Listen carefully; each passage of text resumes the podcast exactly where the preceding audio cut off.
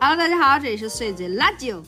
碎嘴垃圾哟。现在我们两个刚刚回到北京的家里哈，然后坐在我们常常常录音的位置，现在其实非常疲惫。而且挺冷的，直接从十五度啊，今天上海特热，对，直接上午二十度，降到了现在北京的零下五度，对，够劲儿冻够。呛，反正现在也是有点鼻音。哎呀，别现在，所以说我们就是那个那个，但是还是想聊聊，你说咱俩这个频是这都到一个什么程度？这个频是挺高的，频频真的是非常的这个这个想频的冲动还，挺大。主要是这次在上海还是有一些感触，嗯嗯，怕这种感触稍纵即逝，所以赶紧记录下来。对我们今天就是想聊聊，就是今天早上起来的时候，我们突然想到的一个话题，就一边在上海的街头走，然后一边想到这个话题，然后我们我们俩就聊半天，就是呃我们俩其实挺想聊聊。想要过一个完全不负责任的一天，怎么这话说出来这么奇怪呀、主要今天是周一嘛，对吧？对所以呢，我们俩走在街头的时候，还是有一些工作要处理。对对对对啊，对，就一过了八点半上班的点儿呢，就是微信们微信们纷至沓来，又来了，对对对对，所以就是会有一种感觉，我们俩就突然就想到说，好像呃是成为一个成年人以后，就是有特别怀念的一种感觉，就是小的时候过暑假的那种感觉。对，也不是成年人吧，就是上班以后，对，上，班以后因为毕竟成年人十八岁啊，哦，对，哦十八岁你才上大学，所以说我们还是没还是没心没肺，还向世界偷了四年，其实哈，还像我还偷了五年多，我还有个研究生，真的 是，就是还偷了几年的这个好时光，然后但是从上班以后，好像就再也没有那种说完全没有任何责任的那样的时刻了，所以说就会有一种。这有一种感慨，就是很想要说，真想过一个完全不用负责任的一段时间，比如一天也行，五天也不错，这种。对你像我今天其实请假了嘛，对但是这东西请假了，确实是你那些工作你不能不管，对，对吧？你不能说是啊，我现在请假，所以别找我。对，啊就是其实虽然说理想的状态可能是这个样子的，但就是好像我们也觉得，比如一个人他休假了，就应该是他完全不用管任何工作了，然后不应该再联系他你了。还别说，就是我，比如说给谁打电话的时候，嗯，他说我正在休假呢，我心里会嘀咕，休假就不管了，休休休假了，这事儿也你个双标狗，不是该你管的，然后自己一休假又找我，真的是你怎么这么双标呢？就是对呀、我们很难现在就是觉得你完全休假的时候能完全不管工作，对，而且现在大家都是移动办公嘛，嗯，现在好多都是微信群，真是不好。对，每一个项目有一个微信群，然后啊群里边有二十多个人，对，有客户啊，还有我们其他处室、其他部门的人，嗯，对吧？大家在一块儿，然后 就是会问你一些各种各样的问题，然后对最现在最明显的一个就是从疫情以后吧，大家可能这个线上办公他越来越驾轻就熟了，嗯，他希望立刻得到反馈。对，就有的时候他可能周六周日给你发一什么东西，嗯。或者说晚上十点他想起来了，嗯，对吧？客户给你发一东西，然后你不回呢，领导就会觉得啊客户都有时间发，咱们是服务人家的呀，对。人家有时间发，你没有时间回，对，所以这个就很让人觉得，哎呀，确实效率可能高一些，嗯，但是确实是你随时随地都要去负这个责任。我觉得其实这个效率高一些。我真的觉得社会学家应该做一个好好做一个调查，就是或者是各种吧，在这个部门，这应该哪部门管啊？哪部门最好能听一下这事儿。我觉得应该做一个调查，就是正常人类研究中心，对对，我要投稿了。就是我很想知道这个到底有没有真正的提高效率，因为我觉得这个其实会，比如很大的捆绑一个人，然后让让我们可能没有真正的休息。然后也没有真正的灵魂的放松。那如果说是这样的话，这件事情长久来看，是真的能够提高你工作的效率吗？我觉得这也打一问号。虽然说当下看起来好像某件事情能够运转的更快，对吧？好像某件事情能够得到一个更快的解决，一个更快的答复，但是真的整体来说能提高效率吗？我觉得也不一定。对你像以前没有微信的时候，甚至没有手机的时候，你只能往单位打电话的时候，对啊，那事儿也就是那样了，是吧？现在事儿也办了。对，现在你微信你随随时随地，因为现在还有一个最大的一个，我觉得最大的一个 bug 就在于，大家都知道你不可能不看微信，对呀、对吧？对呀、你不可能不看，尤其像在我们的企业微哎企业微微信有一个最大的 bug 就是说显示已读，对呀、就是哎，你说这个企业微信是不是也很扯犊子？就是大家企图用一个企业微信，然后把你的工作和生活分开呗，嗯，也就把把把工作和那个什么，然后包含更多的工办公技能之类的吧，反正在这，里面其实也并不是这样啊。大家就是企业微信其实为了保密，啊、对对对，再加上保密什么的，对，然后但是那你说就是这个也没没法分开，你企业微信它也是一个你它也是微信。对呀、它也是一个这么一个功能，它还是让你随时随地能找着你，随时随地能搞你。嗯你你的它还是这么个东西，所以就是这个是你就没有办法真正放下。哎，你说以前我记得咱们看，比如老外说这个他们这个什么工作只发邮件什么的，嗯就是说他休假了或者干嘛只发邮件。哎，我想问问有没有现在正在国外工作的人？我想知道现在的欧美世界是不是还是这个样子哎，你知道我们合作的客户其实是有那些境外的啊，啊比如什么花旗之类的，啊他们会给自己的邮箱设置一个自动回复，啊自动回复就是比如说 now 啊什么 out of office，嗯！我现在就是没有办法回。这个是 OK 的吗？就是在他们的企业里边，就是这是完全在在他们的企业里是 OK 的呀，哦，但是我们就会说啊，你休假就真不管了，休假这个人找不着了，所以说消失了。这个事儿啊就是 out of office 是在哪儿？out of office 是在一个什么位置？Anywhere，哎，对，就所以说咱们就会想着，就是这个这个真的是一个整个社会，反正就这样吧。然后我觉得，因为成年人其实，比如你作为一个职场人，你已经在承受承承担一些责任，这个是必然的。然后因为随时随地能够找到你，他其实会随时随地加重你有这个责任的感觉。因为比如我始终是觉得，我我上班的时候，我一直是觉得，就是我我们跟公司的关系，无论这个老板怎么给你洗脑，我们都是一个合同关系。嗯，就是咱们是签了劳动合同的，你是买断了我的一些我的在某一方面工作的价值，我工作的能力，我的工作的时间，然后就是仅此而已嘛。你应该是这样，那你其实你不应该在你没有买断我的其他的时间里面，让我也感觉到我有一个沉重的责任，因为我不是老板，你知道吗？我挣的就是打工人挣的钱，可能就那八到十小时。对呀、嗯你就是这样，这个东西，我的时间也好，我的精力也好，我的工作能力也好，在这里面，在我们的关系里面，其实都是明码标价的。对，然后，但是现在的这个状况，它会让它会把这个八小时就是权力无限的蔓延了，你知道吗？蔓延到了你的工作、你的休假的时间、你的你的那个下班的时间、你加班的时间等等这些，就会让你始终笼罩在一个工作的责任里面。对，其实咱们之前有一期不也说过吗？你甚至侵占了我的私人的社交媒体，对呀、对吧？现在微信已经没有任何，我觉得它为什么叫微信？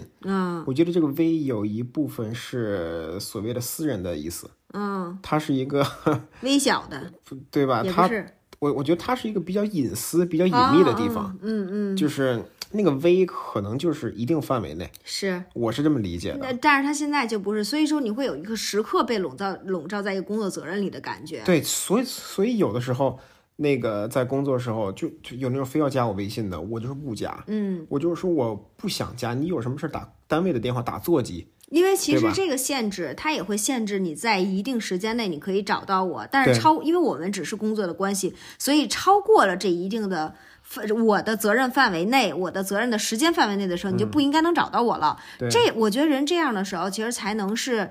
完全的放松。对，才能有放松。但是最关键的就是，我觉得你就是人现在也已经不只是说被这个工作时间，就不是工作主动要捆绑你，你自己其实也会捆绑自己。对啊，现在就是完全的七杠二四，嗯，全球全球通对那种感觉。只要你的手机是有信号的，对对吧？对你说以前，比如说我出国了，我用国外的电话号码，这个东西你可能打不过去。嗯，但是现在你一旦接入互联网，哇，你微信随时可能用，对，而且你天天都得用。对你得给你家人发微信吧，对得给你媳妇儿发微信吧。只要你给他们发微信，你就一定看得到我给你发的微信。对你如果不回的话，那就是有问题，你就是不负责任。对，而且我觉得这个事情就是现在，你就想这事儿多亏啊！比如嗯说你已经请假了，我已经请假了，钱你已经扣了。嗯对吧？然后你或者说是我带带薪休假的，我这个比如我年假已经占了，嗯，然后但活儿我还得干，嗯，然后这个事儿我还得你，那你你这一天你也扣我钱了，然后那完了我还得干干这个责任我也在承担，所以我觉得特别有意思，就是疫情过去三年，不是居家办公的时候，嗯我觉得特别像，其实就是在休年假。啊，对吧？因为你在单位也不可能你八到十十小时，每一分每一秒都有事儿干嘛，嗯 嗯，对不对？嗯 对对，其实那些事儿你就发现，我可能远程也能处理。对，因为你休年假的时候，你也是在要工作的，你也不能完全不工作。对你也要接电话，也要回对对微信，对有的人甚至还要写邮件，还要改 PPT，对啊，对吧？哎，其实我现在想想，你想我咱们俩当时蜜月旅行的时候，我那时候还没有辞职呢。嗯你你记得我那时候每一次每天早上起来，我需要在英国花两个小时，一个半到两个小时的时间，把我夜里收到的所有的信息和工作的内容先回复了。对，然后我需要拿这个时间先空出来，先处理工作，因为我不可能完全脱离这个工作，而且我还曾经站在肯辛顿花园的大草坪上面，然后跟供应商打电话撕逼，嗯，就是吵，你还在你你即便是。走那么老远，你在你的蜜月旅行里面，你依旧是没有办法脱离那个工作的责任的，嗯，对吧？对对对。但是我忽然又想到啊，这你不处理还不行，对，就是我还总是一种有一种危机感，嗯总是觉得，嗯，你像我这种就算一个比较普通的员工嘛，嗯，其实可替代性是比较强的。嗯，如果我不回的话，我特别怕被人替代，对吧？就好像大家在那个疫情的时候，嗯，有人发现哇，这个在家待了一周，领导也没找我，客户也没找我，哎那这事儿这事儿谁干了？真是这样，就是你又觉得他找你你又烦，他不找你又慌，对，对，所以呢，最后只能也不是委曲求全吧，就是出于我的职业操守啊，嗯，我还是选择回复。你肯定得回复。对，还有一部分就是真的，我我真的怕被替代。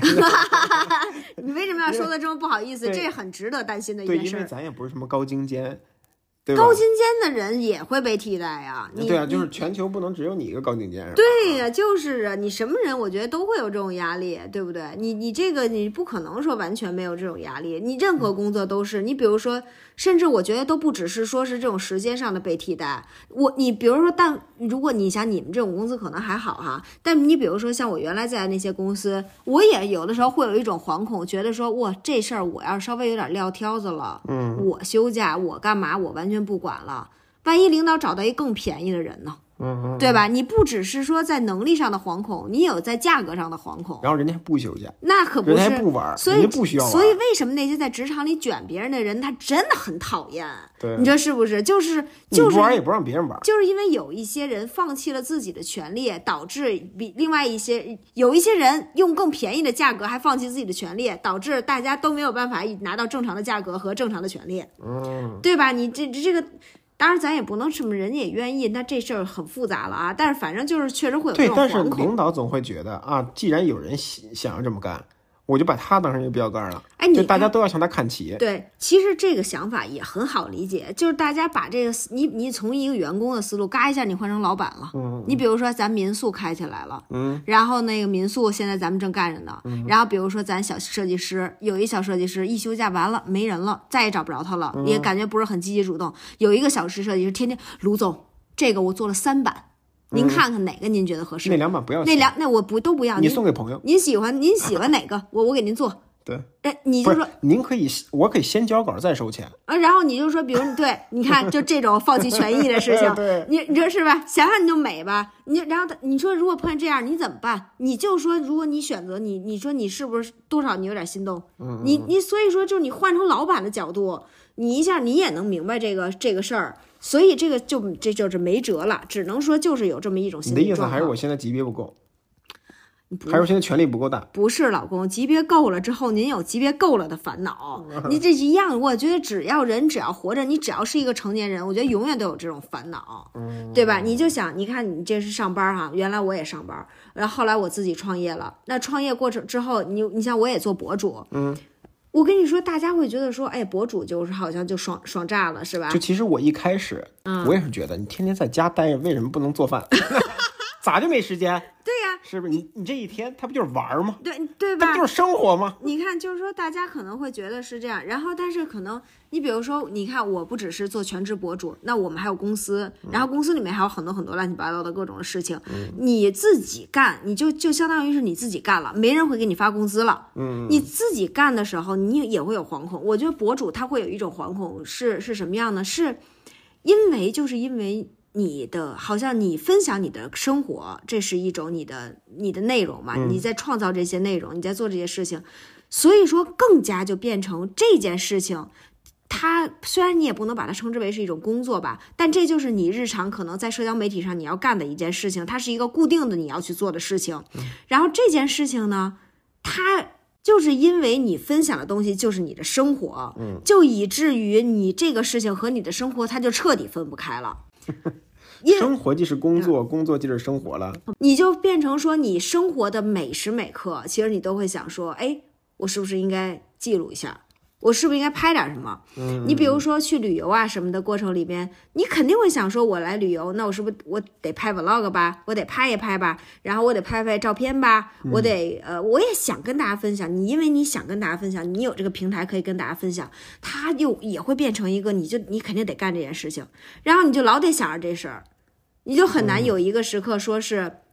我完全不用想任何事情，任何我也什么都不用拍，我什么都不用干，这个事情就会你需要非常刻意的告诉自己，我现在要放松下来，我这些事情我都不干，我就纯享受。嗯，然后你去，但是你又觉得你心里有隐隐的有一块地方总觉得，就这么好的内容，对吧？你有一块隐隐又觉得说，作为摄影师和那个作为摄影师呢，我深有体会，对对吧？因为往往我比他还要累。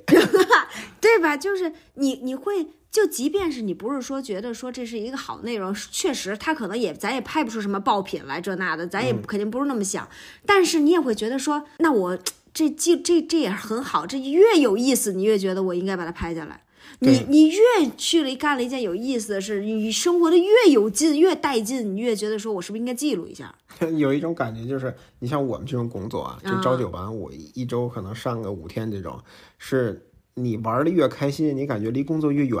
嗯，但是你们这种呢，你们这种内容创作者啊，现在嗯，就是你生活的越有意思，他离工作反而越近了，那可不是嘛，你就 越近了，你就得越崩溃啊！对呀、我天呐，你这你知道，你越越带劲，你去一地方，你觉得这地方越好，你就觉得工作扑面而来，你知道吗？啊来了，你必须你就想记录下来吧。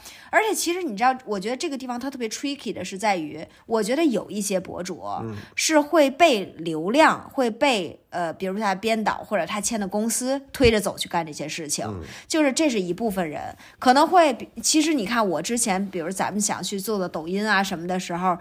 我也遇见过这样的编导，就是我之前也专门拍过视频，就说我不想做垂直的博主的那条视频里面，我也说到这个问题，就是编导会给你出一堆辙，你知道吗？就跟你说，哇，这个地方你怎么拍怎么拍，就是你会有一种我还没去这儿玩呢，他都给你想好了你要干什么活儿了，是不是现在特流行的叫什么什么特种兵？假还没休呢，活儿都给你排满了，你去了之后你得拍什么什么什么什么什么你，得吃什么什么？你得吃对，然后你就会觉得特烦。我觉得我后来我其实，在很快我就跟这个编导结束合作了，就是因为我真不行，我真的不想受不了当，当不了兵。我当不了 当不了兵，就是我觉得我没有办法，就是我不我也不想做那样的博主，但是。我真的是也得也可以跟大家说，就是我们认、我认识这么多博主，我见过这么多博主，我也在这个行业里干了这么多年，这样的博主占大多数。嗯，因为他有流量了，你就要你就会很怕失去这个流量，你就要不断的为这个流量做很多事情，你就会被裹挟在这个里边，你会觉得你远远看觉得说，哎呀，他真爽啊，天天就是活着就生活，好像就干有意思事儿就完了。但是其实他生活的每一刻他都在工作，他甚至比你上班还惨，你知道吗？他一下你一下班好了，这事儿起码能画一句号吧。嗯他晚上干点什么，没准还得拍呢。对，所以这个东西它也很烦，而且他也始终可能在一个你，比如你上班，你工作就给钱，你工作就挣钱，那那就完就完事儿吧。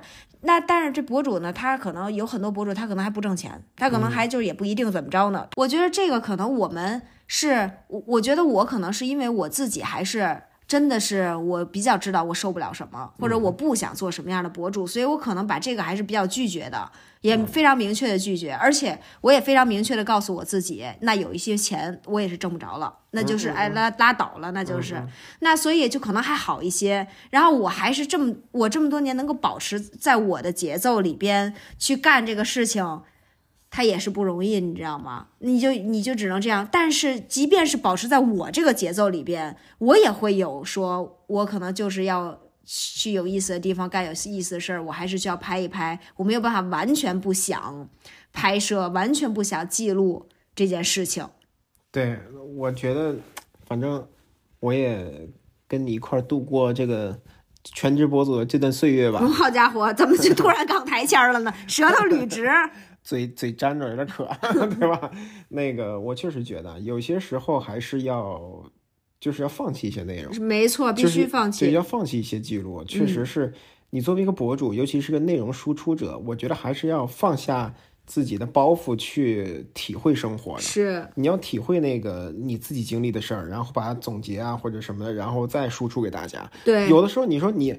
刚开始体验的时候，你就开始记录了，你就想着怎么传递给大家，其实你自己都不理解。没错，没错，这说的太对了。我觉得现在咱们还，我觉得咱们还算是比较清醒的，就是还算是比较能够时刻提醒自己的。就像有的时候，咱俩经常会说，这个周末就不拍，就不拿相机，不拿相机，根本就任何事情我们就不拍，我们也不。但是现在手机的功能越来越强大，给我们的 给我们的压力确实非常大。现在 iPhone 有时候拍出来的视频，甚至比相甚至比相机还要好。对，就是现在就需要更更加的强势提醒自己，就是说要停止。咱们什么时候要不然换一个那种诺基亚手机？也是不是不行，咱们断网得了。那领领导不得揍死我？对，发微信你收不着吧？对不起，领导，我没有微信。对，真收不着。嗯，对。我觉得我们就真的是就是需要还是在时刻提醒自己，你不然其实还是始终在一种责责任里面嘛，在一种这个。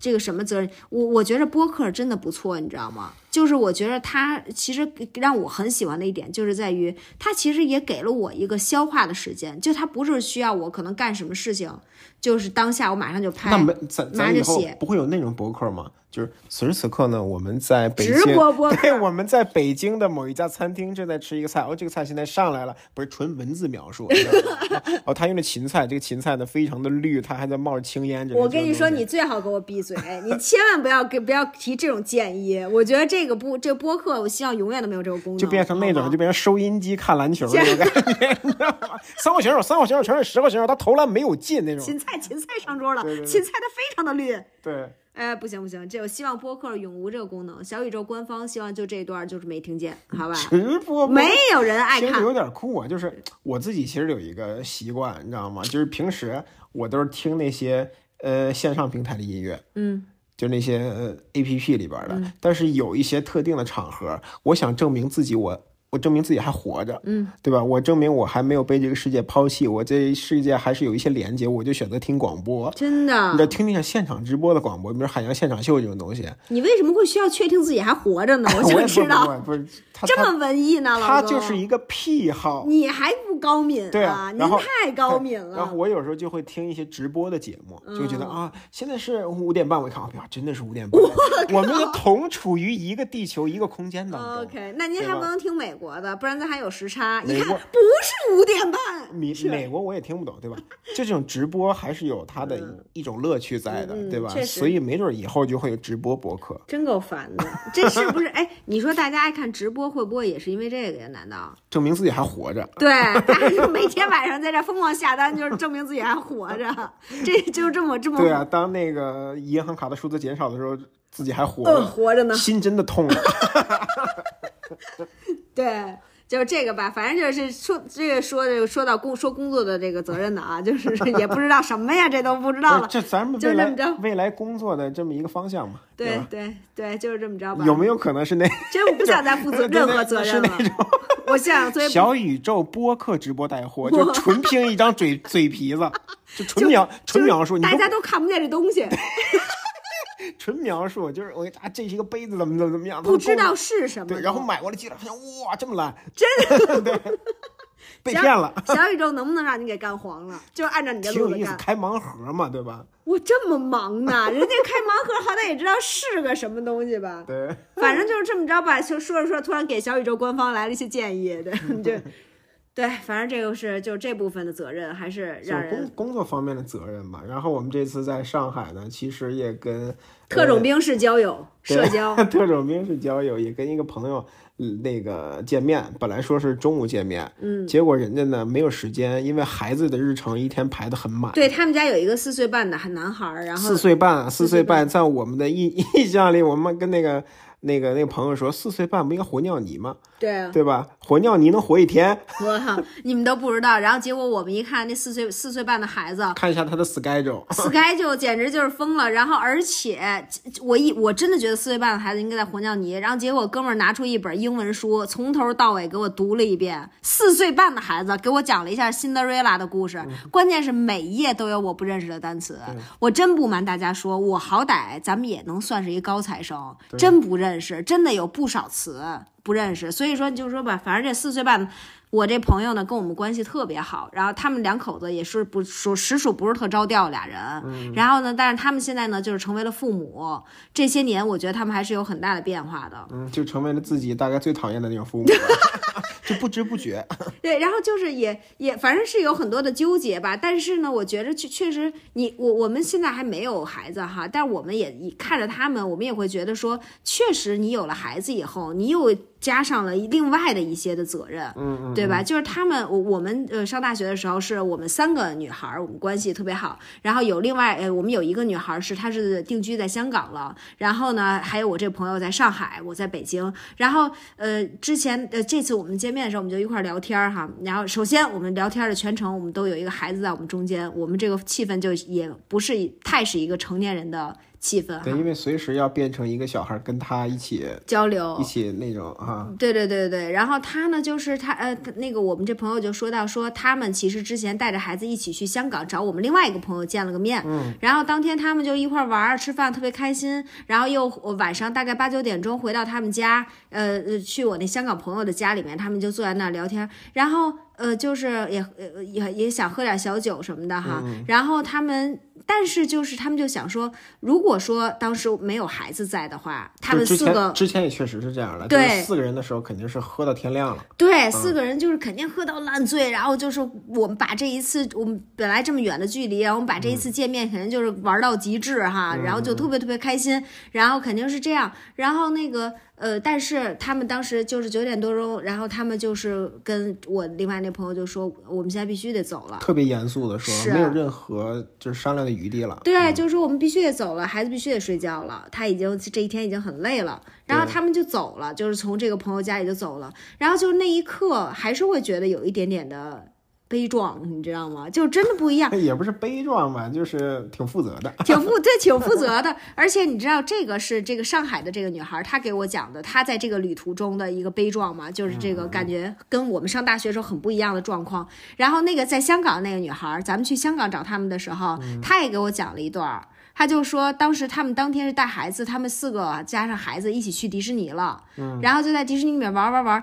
然后她就说，呃，就是那个我那个在香港的朋友，他就说一直其实这全天没有太有说他们有孩子的感觉，因为林婷婷就是这我们这个这个干儿子，他也是一个很聪明、极聪明的一个很小大人儿，小大人儿，特别可爱的那么一个男孩儿，他不是说那么费劲带着，其实。然后那个我们那香港的朋友就说，全天其实没有那么感觉到说哦，他已经是一个妈妈了。他说，直到有一个什么瞬间呢？就是他们玩一个游艺设施，那个设施也不是很恐怖那种，就小飞车什么的吧。然后呢，就是我们这两个女朋友就坐在一起，然后呢，这个爸爸带着儿子坐在后面的一个小车上面，然后呢，小孩儿呢上车，这个开启动了以后。后他就有点害怕，嗯，然后我们这个当了妈妈的女朋友就一直回头看着他儿子，然后就一直跟他说：“没事儿，没事儿，别怕啊，妈妈在这儿呢，别担心，没事儿，没事儿。爸爸一点作用没有”呗。爸爸旁边没事儿，玩儿嘛呀，不要这样嘛。爸爸很尽兴然，后 爸爸超尽兴，然后等到下了车之后，然后那个他就马上冲过去啊，就抱他儿子，就说：“妈妈在这儿啊，你没有别害怕呀，没关系啊什么的。”然后我们那香港的朋友就说，当时在这一瞬间。就觉得有点想哭，就是因为我们那香港朋友是一铁钉，你知道铁钉客儿，就是坚决就是不要啊。然后他就说，在那一瞬间，他就觉得我的女朋友已经是一个妈妈了，她真的不一样了。我觉得这个真是就是完全不同，确对我觉得有点像之前咱们说的前一段工作的是方面的责任啊，嗯，就是你其实有了孩子以后，你也很难做到完全的尽兴，完全没因为。你一旦成为一个爸爸，成为一个妈妈，这是个就铁铁证如山，铁证 如山。而且没有办法翻供。真是 你，就是你，一旦成为一个母亲，成为一个父亲，你就永远都是一个母亲和一个父亲了。对你没有办法说啊，我今天就喝一晚上，对吧？是孩子我就不管了，对呀、是不是？就是回到咱们年轻时候的样子，就没有办法做到这件事儿了，真的没有办法，真真的挺悲壮的。就是 这，你说是不是就是悲壮这个词？嗯，我我觉得就是悲壮这个词，因为我这个女可歌可泣，可歌可泣，因为我这个女朋友她其实原来是一个非常非常自由的人嘛，就是你想她可能都快结婚了，然后她主动跟公司申请说我要去泰国一年，然后就只身一个人花了半年时间学通了泰语，只身一个人就被调到泰国公司去，就在那儿就在曼谷待了一年，那边没有一个中国同事，全是泰国同事，然后就这样。就是也是一个说走就走的一个女孩儿，然后也非常的自由，然后而且非常聪明，非常的优秀，然后是上海最好的中学，然后又去了又去了上外，就特别优秀一个女孩，也很自由。但是你现在能够感受到，我们俩所有的对话里面，其实确实都是孩子，对，对吧？就是你们你们。这俩你们俩大老爷们儿还聊聊漂亮衣服的事儿，他们俩一这个我真的觉得我所有的朋友的老公怎么都那么喜欢买漂亮衣服，他们仨就是三个买漂亮衣服的男孩儿，还能你们还能聊聊这些什么？但是我们俩其实一直就在聊孩子，对吧？他就一直在聊这个，比如他问我身体怎么样啊，我们接下来什么打算，我也问他，然后他比如就跟我说他是怎么规划孩子的，怎么给孩子选未来的方向，现在教育是什么状况，你就会觉得确实这个是一个责任完全在变化。对，对，所以说我就好像自己都不重要了。就是我觉得每一个人都会跟一个妈妈说，你在成为一个妈妈之前，你还是你自己。就是你，你作为你虽然也是一个妈妈，但你也是你自己，你也是这样，你也是这，你也这。但是咱就这么说啊，我这孩子都没生出来，我都我就只是怀孕这么几周的时间。当他在你的身体里的时候，你在乎他。那这个事儿你是没有办法改变的，你知道吗？我撒泡尿我都怕他会不会流流了，就是我这我稍微蹦两下我都想去医院做 B 超。你你你就想想你是那种状态，你怎么可这是一个巨大的责任在你身上？你你那你很想做自己，你当然很想做自己，但是你不是因为你什么东西绑着你，是因为你爱他，你就不可能不想他。对，你你说是不是？你就想我这么丢三落四的人，我怀孕的时候，我这么马虎的人，我恨不得我吃一口任何东西，我都会查一下，这会不会对我孩子不好？嗯，然后你你要说这对我孩子不好，我再想吃，我一口也不会吃的。对，那所以说你就想吧，那个责任都已经在我身上了，你这孩子你生出来了，他你怎么可能说，那你先上一边去，我要先做一个女人了，嗯，完我一会儿再做你的母亲。那这这这事儿就是你很想，你当然很想，我也希望每一个女性都能够吃这，但是这真的很难，你知道吗？它就是一个活生是铁证如山啊，对，所以就真的是非常难。而且你就想吧，咱们现在是还没有生出来这个孩子啊，但我们就还在备孕，你就想咱们的计划还是会跟着备孕去改变嘛？对，比如说我们明年什么时候出去玩儿，对，什么时候把我这个可怜的年假给休了，一共就那么几天，嗯，虽然安排的余地非常小吧，但是还是要安排一下的。对。对，然后比如说甚至身体对。开始去中医做一些调养啊，对，然后开始关心，比如说自己的身体是不是适合再要孩子。对。比如说我作为一个父亲，我也是时候再锻炼锻炼，比如说让 让让我干重活了以后，是吧？这些东西确实在准备，对，包括有时候很多，我觉得是心理方面的。是，对，尤其在那个经过一次胎停以后，你怎么去做这个心理建设？对对我觉得还是想，就是虽然知道这个责任非常大吧，嗯。但是还是挺想负那个责任。哎，你说这事儿是不是跟工作那有点像？你又不想被这个捆绑，但你又想被这个捆绑，就是它是非常你你懂吗？就是非常纠结。哎是不是因为你周围的那个朋友们都生孩子了，你有点像工作人员，怕被淘汰？我真，我跟你说，我真没有这个想法。我是真，我倒真没有说怕被淘汰，就是因为你，我还是很，咱们还是很想要一个孩子呀。嗯，就是你，你，你，你这都你又想要一个孩子，你这这个特别纠结的心情，就是甜蜜的负担，你知道吗？你就喜欢，你就想要，然后你就想要，你就觉得这事儿挺大，责任挺大，这跟上班一样不可逆，你知道吗？你一旦开始上班，你就永远都是一个打工仔了。你看我们今天这个主题多好，真想过完全不负责任的一天。啊，对呀、你说是吧？就是你你，因为你你就是人随着长大，你总想要，就是你要你想干一些事情，你就总得负责任嘛。哦，然后你就总得，就是这个也也会有点像，比如说我们还是孩子的时候，我们永远都是那个被惦记的，对，永远都是那个被负责的，对吧？我们不用自己负什么责任，对呀、尤其你像我在英国那一年多的时间，真爽啊！对呀、就是父母每月可能十号给你打来生活费，嗯，然后还问你够不够，如果要买衣衣服的话，要买什么好东西啊，还单独给点儿，真是太不错了，对？吧？每天真的是就是。一天两节课，然后那么好的风景，每天锻炼打篮球，还有我我都不明白你为什么会想要省钱，你这个奇怪的想法是从哪儿来的呢？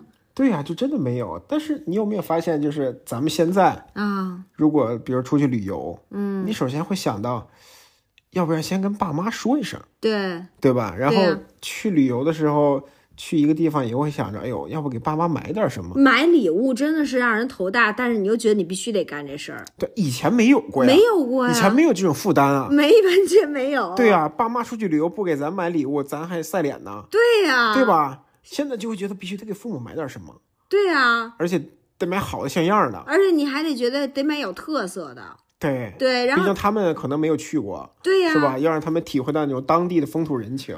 对呀、所以说就是会，你就这个其实它也是一种责任嘛，就是你的责任角色的变化。你说人那种呃全方位的压力哈，我觉得它是可能是一些各种各样微弱的小小的压力叠加。嗯，你比如说工作一部分的压力，一部分的责任在你身上，家就是庭的，嗯家庭的责任，然后父母的责任，然后这些诶都叠加在一起，然后还有一些就是比如说你所有掌管的这些，你所有需要负责任的这些，它如果有一些地方出现了问题，出现了状况，然后那个部分的压强就会更大，然后所以说这个人就是会压整个人处于一种对，压比如说你有孩子，忽然没工作了，对，或者是有孩子突然孩子生病了，对，或者你有工作，然后忽然多了一个孩子，你本来就很忙，然后多了个孩子，对，所以我然后或者是一切都好像行吧，比较平静的运转，突然父母生病了。对。然后你这一切，哪怕是比如说你有咱们有一只狗，狗也是一个压力。比如狗突然生病了，我就这整个人就是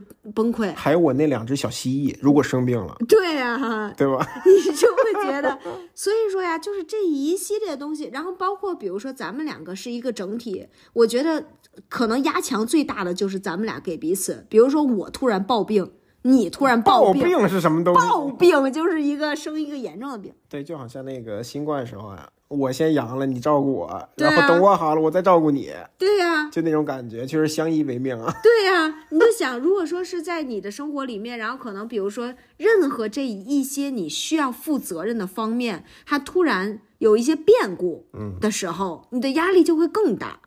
对，所以我们就是现在有一个朋友，他孩子一岁半啊，嗯。就是 在他孩子刚出生的时候，他本来工作也挺忙的，嗯，他就给我们语重心长的说，嗯，我觉得成年人的世界是世界呢，就是一个 multitask，对。就是一个多重任务的这么一个角色，对。就是成年人他觉得最大的标志就是要同时干很多事儿，是，而且每一件事儿都要兼顾，对，都要做好，嗯对吧？你像他现在，他之前是个锻炼狂，嗯，但现在就没有办法兼顾锻炼了，对，所以他就没有办法锻炼了。真的，他现在都没时间锻炼了。对啊，因为他要工作，他工作本来就很忙。是，他以前是下班以后去锻炼，对，但是下班以后，现在就是特别想看见他女儿，他已经根本没有办法等，所以他现在放弃锻炼了。对呀、肯定他只有回家去跟他女儿相处了。嗯，我觉得就是有一个任务崩了嘛，就是 就是强制取消。强制取消。我不对健身负责了，我不对自己的身材负责了。对，哎，你说这也是哈，就是因为没有办法一直加加这个压强，所以说必须得取消一些任务。嗯，对你真的必须得取消一些任务。你比如说像我们这四岁半那个孩子的父亲，嗯，他原来特别喜欢做皮具。他是一个阿美卡基大王，然后他原来会自己做皮具。我记得原来他们家是有一个小工作台，他自己会做钱包、做做鞋什么的。对啊，然后我们这次问，哎，你还做吗？就特别云淡风轻，哼，不做了。对啊，就是说有了孩子以后就再也没做过。对，然后他现在啊是他孩子的钢琴老师，嗯，对我们就说你居然还会弹钢琴，这简直太不可思议了。对啊他说，啊，嗯，我以前弹的很好的。对，然后现场给我们表演，确实弹的不错。弹的可以说是极好了。对啊，然后说我结婚以后就再也没弹过。对，就是可能这些，就是嗯因为人他不可能那么多项的去面对那么多的任务，就只能取消一些，确实是。嗯，对只能对有限的事情负责。对，嗯，就是所以你想一想，我真的能，我真的觉得确实是累的，相比这个过去做儿童的时间，就是做 儿童就是做做那个，不负责任小孩儿的时间。对我觉得角色越来越多嘛。比比如说你小的时候，嗯，比如尤其咱们小的时候，可能小学的时候压根儿就不咋学习。就是你可以完全做一个蠢货。呃，对呀、对你就想你当时的角色可能就是个蠢货，对，对吧？好家伙，你想现在的小孩儿，他从小学的时候，他说，首先蠢货这个角色就没有了。你绝对不能是一个蠢货了。对啊，你必须得是个精货，精货，对吧？？你是个精货，然后你还得是什么英语演说家，英语小天才、英语小天才对吧，还得是钢琴，运动健将，嗯，然后还得是音乐达人，钢琴手，对对吧？鼓手，各种还得有的是那种思想家，对，就各种东西了。对呀，你就是从你从小就是哎，他们现在是不是四岁就可以算成年了？对不对？哇，就开始就是 multitask 就来了。对啊，等到二十二岁，我觉得我当蠢货可能当了二十三四岁啊，对吧？我到二十三岁一直都是个蠢货，对吧？等到他们二十三四岁的时候，这个 multitask 已经进行了二十多年了。对，哎，你说这个东西，这个 multitask 是是要干的事儿多就叫 multitask 吗？还是说就是得就需要负责，它就才叫 multitask？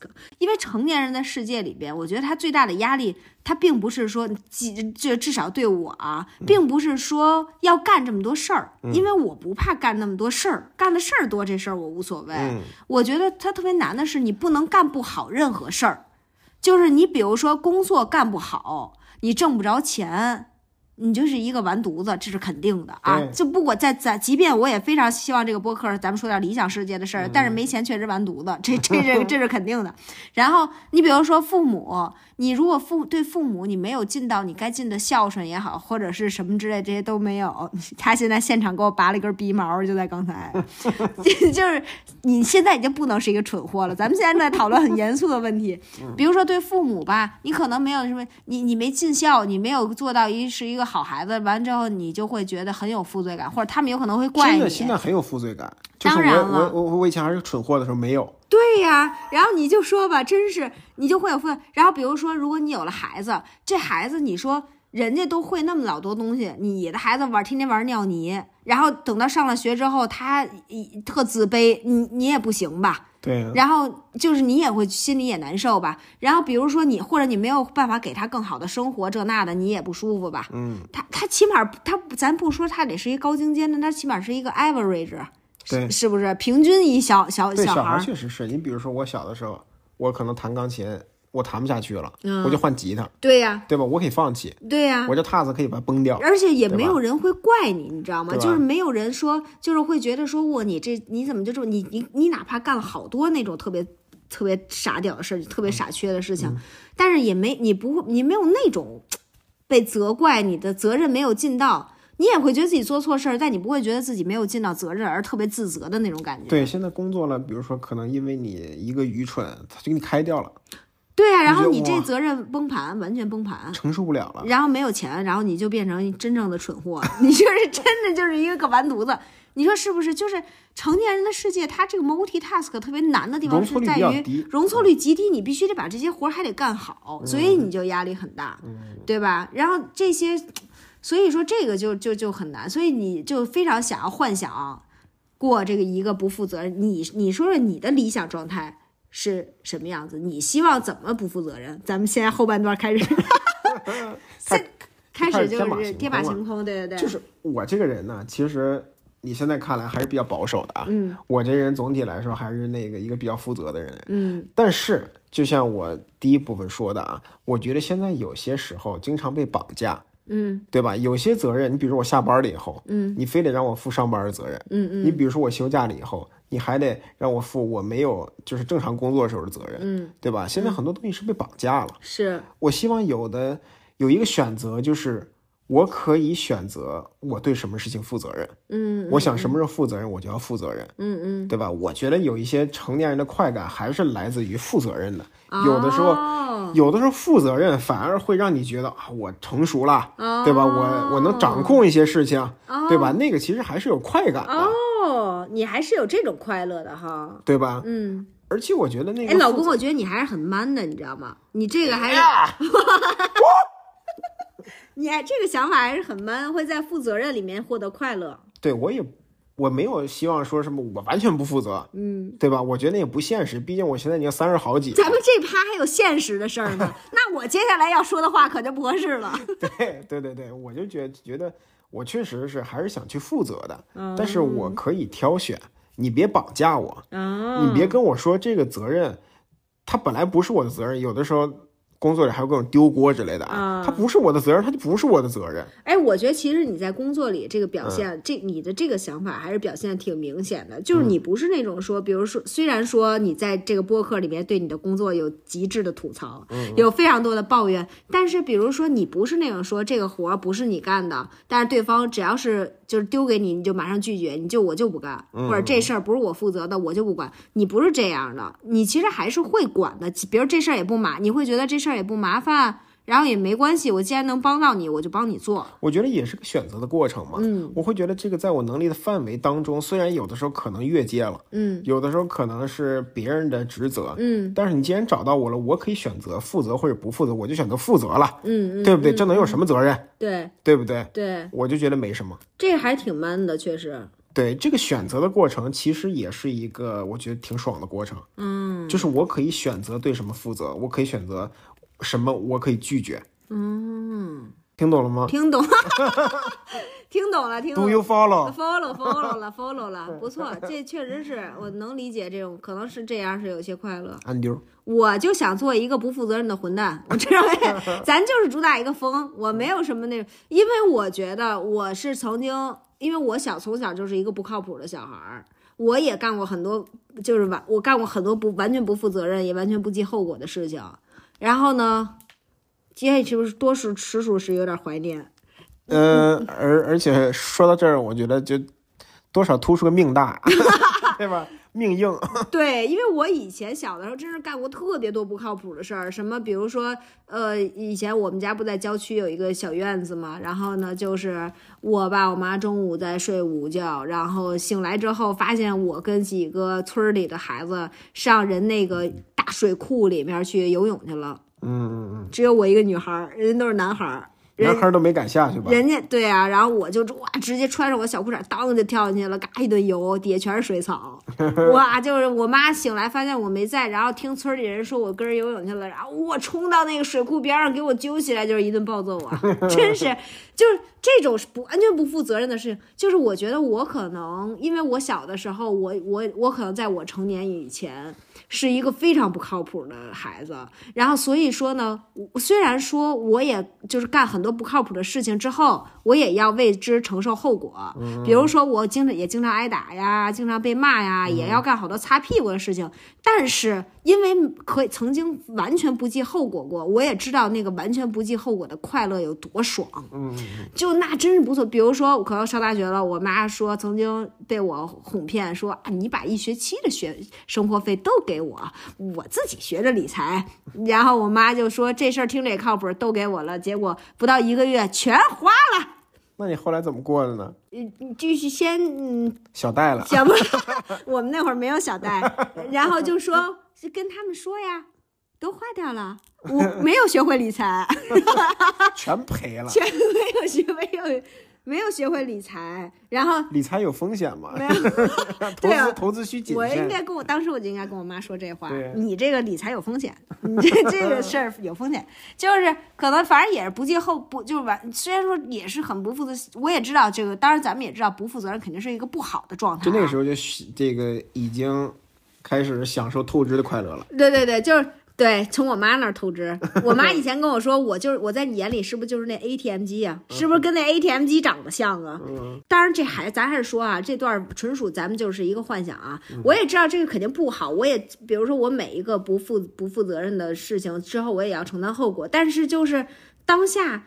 你还能干出一个不负责任的事儿，你还能做点不计后果的事情。当时我真的，比如说我跳进那个野湖里的时候，我没有想到任何一丝有可能会死掉的风险，没有任何动过一点脑子说或者我会挨打之类的，就是完全就是一个快乐啊，就是一个纯爽。嗯，然后你你那个快乐本身让我很怀念。我觉得在我成长的过程里面，我完全是一个从一个不靠谱、不负责任的孩子，逐渐成长为一个负责任的成年人、靠谱的成年人。对，我觉得听你这么一说，其实我的生活呢，从小到大就是比较保守，嗯，就是我也不敢说我多靠谱吧，但是至少没有不靠谱过。你还是很靠谱的朋友。，对你，你就像我高考前，我一二模可能都二百来分儿，嗯，那时候三百多分，三百来分吧。就是最后三模放放弃了嘛，考了二百多分儿，嗯对吧？嗯，那个时候我觉得就挺不靠谱的。这真是一个神迹，你这高对考，，但是最后呢，高考咱也考上一本啊，对，就是考的全是会的，嗯，就是最后还是靠谱了，对，对吧？其实我觉得还是生活里边啊，我没有体现过体验过特别不靠谱的，因为我也学习了，嗯对对吧？我我不是不靠谱的，我完全不学，你也没玩儿，对我也没玩儿，嗯，就我没有体验过那种完全我撒手不管了，对吧？嗯我从小就是跟外边混那种，也不是，嗯就是我没有体验过那种失控的感觉。嗯就像你经常问我，你没有喝大过吗？我没有，嗯，对吧？我我我也没有说啊那种特别特别无拘无无无数的那种自我的那种状态，我觉得我没有，嗯对吧？你像你经常说，你留学的时候你怎么会想省钱呢？啊，都花掉呀，花了它呀，多少东西能买呢？多少地儿能去呢？对玩但我就没有，就没有体验过，所以嗯感觉还挺遗憾的，对吧？但是你呢，有那种特别不靠谱的，嗯但是你也靠谱过，嗯，这就是两种多重的体验，对对吧？你就比别人要丰富一些，对对吧？但是现在还挺怀念那种不负责任，挺怀。念，就是说，如果现在有一魔法药水啊，就是然后咱，但是现在咱们俩肯定是一个整体了，嗯就是现在咱们俩是一体的，然后现在一个魔法药水滴在咱们俩的身上，然后嘚儿一下，咱们俩就变成 在生活在一个真空环境里，就没有任何人了，然后我们俩想干什么干什么，想想怎么着怎么着，想怎么玩怎么玩。咱俩一块儿搁野湖里游泳，咱们俩一个 不行，你不会游泳啊，别给淹死了。再不负责任，也 不会游泳也别去野湖游泳。我还是因为水性极好，好吧，我游了很多年，在专业的游泳队里面，我才敢往那野湖里跳的啊。就是说这个事儿，反正就是想体会一下，因为你知道，咱们现在已经它是一个悖论，就是你已经成为一个靠谱的人，你长成了一个负责任的成年人之后，你已经不可能心里没有那个责任了。所以你今天跟我说这个话题的时候啊，我就特别懵。我说咱是已经这个岁数了，还有什么幻想？啊、还想幻想什么？我想了半天，不行，还是得负一部分责任，对吧？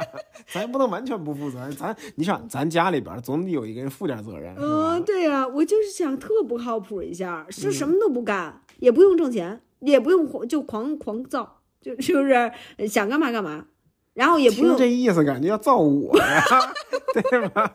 我挣钱你造，不是嗯，就是嗯。哎，那我不就变成新式小孩了？你当爸爸吧，要不 怎么样？这也不错，啃老公主这，啃老公主啊，真是，就是这就是可能会有这种怀念吧，但是虽然也不可能，但是就幻想一下吧，就大家可能在这种不知道你们有没有这种感觉，有没有这种被这种多重任务压的，觉得很辛苦，然后就想幻想。哎，这可以，咱们来来互动问题啊，就是如果说能够给你一天，就你现在你身上所有的责任全部都去掉，你可以不用考虑挣钱花钱挣挣钱什么之类性价比，买东西再不用考虑性价比，然后一张卡随便刷，一张卡随便，就是也是机器猫里面拿出来的卡，然后完了之后，你也可以就是你不用想你的父母爱咋咋地，他们就是你做什么都跟他们无关，他们也不知道，他们也不会怪你什么的。然后你也没有呃呃孩子，呃孩子可以带着，孩子咱们还是不能没有。然后就是你们，你想一家三口，你们想干什么？你想不用负任何的责任，你你你有你这一天你想怎么度过？我觉得这个咱们想想还是可以的吧。为什么把这个不负过不负责任的一天当成一个一个幻想呢？就是因为你永远都得负责任，朋友们，这是一个不可能的事情了。所以说，咱们幻想一下总可以吧？幻就是幻想一下，就大胆一点吧，大胆一点，大胆就。别像我这种束手束脚的。对对对对对对，他他还是靠谱的，咱们就不靠谱，咱们就是说纯超往超能力那方向想。我这人这么想，还真的是挺脚踏实地的。从 那个超能力那一期 就就可以看出来了，就想搞钱，超能力不是就是他就是想工作，就是想就是想踏踏实实生活。啊！你真的，你的梦想就是想踏实开保洁公司什么的，最大的梦想就是清渣土上建筑工地。对啊，就是这样，大家幻想一下吧，咱们幻想一下总可以吧？然后就带着这个美好的幻想，开始今天这一天的工作，承担今天这一天的责任。咱们今天就是像在成年人的世界里面，咱们就是突然抽出一天来，对，这一天咱们就是做蠢货，咱们就蠢货的一天，咱们今天就是怎么样？咱们就想想总行吧？对，对，就是这么着吧。把这个问题留给大家，如果可以做一天蠢货，你想干嘛？然后这个怎么感觉跟你一开始说的好像不太一样？不负责任就是蠢货嘛。是你说不负责任就是蠢货，啊，我只是说我小时候有那么一个阶段是个蠢货。咱们就是这么着听这个播客，受到极大的侮辱，听到这儿突然都成蠢货了。咱们就幻想啊，就今天就带着这个幻想开始今天这一天，大家好好上班啊！这么快，这么突然就结束了？对，嗯，好的，拜拜。哎。